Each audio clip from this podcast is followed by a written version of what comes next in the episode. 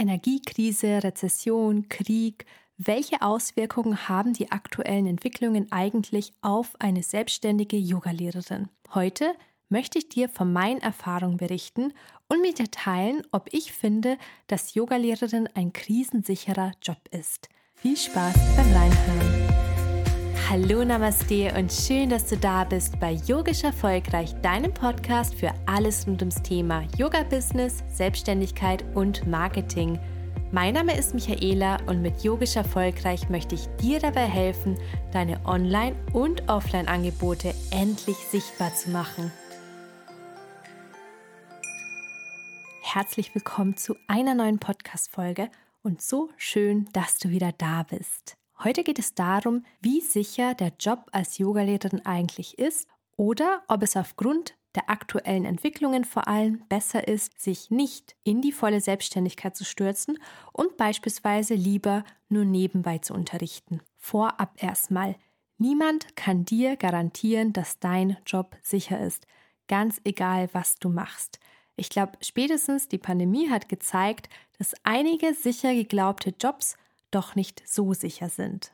Und natürlich gibt es Jobs, die sind ein bisschen krisensicherer als andere Jobs, keine Frage. Du beispielsweise in der Altenpflege arbeitest oder im Klinikum, das sind halt Sachen, die immer gebraucht werden. Und natürlich sind dann diese Jobs von Krisen nicht so stark betroffen wie jetzt andere Jobs. Bei uns geht es jetzt aber konkret um Yogalehrerinnen. Wie schaut es für eine Yogalehrerin aus? Die Frage ist auch, wenn Haushalte Probleme haben, ihre Stromrechnung, sagen wir mal, zu bezahlen, ist dann Yoga nicht das Letzte, an was Menschen denken und für was Menschen Geld ausgeben? Ja und nein.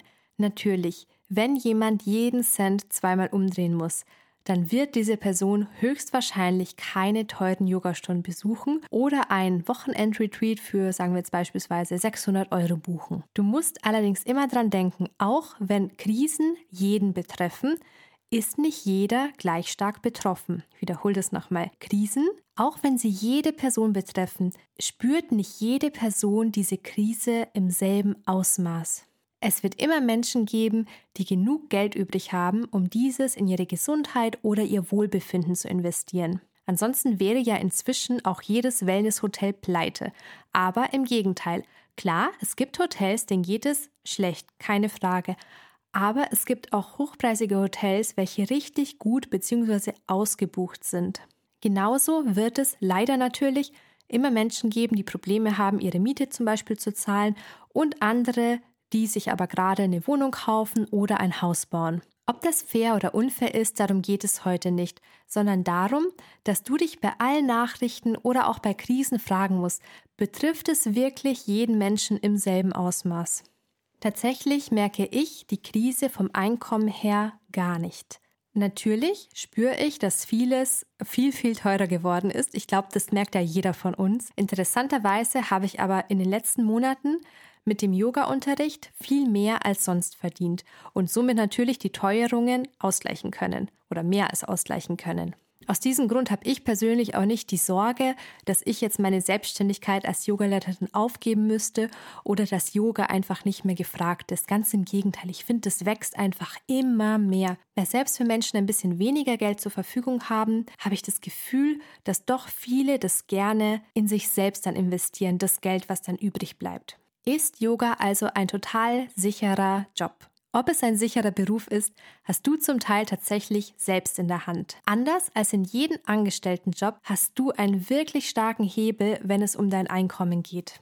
Eine Sache, die ich dafür beispielsweise unglaublich wichtig finde, ist es, verschiedene Einkommensströme zu haben, so dass wenn mal ein Einkommensstrom wegbricht, du nicht komplett in Panik verfällst und so auch immer sichergestellt ist, dass regelmäßig Geld aufs Konto kommt, auch wenn du beispielsweise mal krank bist oder im Urlaub bist.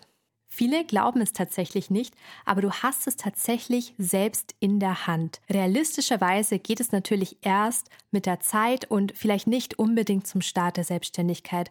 Anfangs muss man auch einfach schauen, also sich einspielen, schauen, auf was man den Fokus setzen möchte, auch mal das ein oder andere ausprobieren, sehen, was funktioniert, was funktioniert nicht. Und diese Einkommensströme baut man sich eben mit der Zeit immer mehr auf. Und so kannst du deine eigene Selbstständigkeit auch mit der Zeit immer sicherer gestalten.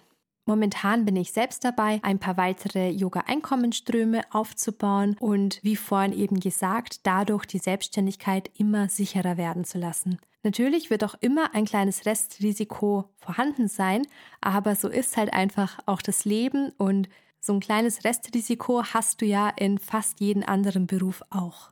Ich denke mir immer, ich kenne so viele, die teilweise nach über zehn Jahren ihren Job verloren haben, weil es der Firma nicht gut ging. Und dann frage ich mich, was ist eigentlich noch sicher? Aber das musst du einfach für dich selbst entscheiden. Das, das ist so eine Frage, über die kann man ewig diskutieren und kommt zu keinem richtigen Nenner, weil jeder seine eigene Meinung hat. Also das einfach mal für dich selber beantworten und entscheiden. Ich denke mir auch, keiner wird dazu gezwungen, sich selbstständig zu machen. Das ist und sollte auch eine Entscheidung sein, die man sich gut überlegt und die man einfach für sich selbst treffen muss. Wenn beispielsweise der Gedanke an eine Selbstständigkeit dir schlaflose Nächte bereitet, dann ist vielleicht eine Teilselbstständigkeit erstmal besser, um ein bisschen in die Selbstständigkeit hineinzuschnuppern. Ursprünglich wollte ich ja auch teilselbstständig sein, das heißt meine Stunden reduzieren und mehr Yoga unterrichten. Bei mir ist es ein bisschen anders gekommen relativ spontan. Also es war wirklich nicht geplant, dass ich mich voll selbstständig mache. Und da kann ich jetzt auch jeden verstehen, den es so ein bisschen abschreckt, die volle Selbstständigkeit, vor allem am Anfang. Und ich bin die Letzte, die da was dagegen sagt, weil ich mir nicht sicher bin selber, ob ich wirklich meinen Job gekündigt hätte, um mich als Yogalehrerin voll selbstständig zu machen. Weil zu der Zeit habe ich auch noch nicht so lange unterrichtet. Also ich glaube, es wäre mir ein zu großes Risiko gewesen. Aber ich bin ja sozusagen ins kalte Wasser gesprungen und dann hat sich diese volle Selbstständigkeit einfach ergeben und dann bin ich dabei geblieben und ich bin mega happy, dass es so gekommen ist. Aber ich bin nicht sicher, ob ich diese Entscheidung für mich getroffen hätte. Also wie gesagt, wenn du dich mit den Gedanken, voll selbstständig zu sein, nicht wohlfühlst, alles gut, kannst auch einfach mal reinschnuppern, teilselbstständig Stunden reduzieren und Stunden aufstocken, wenn etwas nicht funktioniert, geht sowieso meistens immer ziemlich gut. Also so wie meine Erfahrung ist, die meisten Arbeitgeber freuen sich ja total, wenn du von Teilzeit wieder auf Vollzeit wechselst. Der Vorteil ist dann natürlich auch, dass du nicht 150 Prozent Gas geben musst, wie wenn du dich jetzt sofort in die volle Selbstständigkeit stürzt, sondern du kannst ja auch ein bisschen länger Zeit lassen, alles richtig schön aufzubauen, dir eine Community aufzubauen, dir erstmal Gedanken machen, wie soll die Selbstständigkeit sein, wo willst du deinen Fokus setzen und so weiter, kannst dir schon mal ein bisschen was aufbauen und siehst auch, was funktioniert und wo du dann, wenn du mehr Zeit hast, deinen Fokus noch stärker reinsetzen kannst. Das ist natürlich auch der Vorteil, weil du da auch keinen Druck hast, dass es jetzt unbedingt funktionieren muss. Weil oft ist es ja auch so, ist aber auch Typsache. Mir hilft so ein Druck, wenn ich weiß, es muss funktionieren. Das pusht mich total und dann gebe ich richtig Gas und dann geht was voran. Aber ich kenne andere, die blockiert es eben total, wenn sie wissen, das muss jetzt unbedingt klappen und die sind dann verbissen und alles. Also es ist einfach Typsache, muss einfach selber auch einschätzen können, wie du mit bestimmten Situationen umgehst und welchen Schritt du da eben wagen möchtest. Da gibt es einfach kein richtig oder falsch. Gell? Jeder von uns ist auch einfach anders.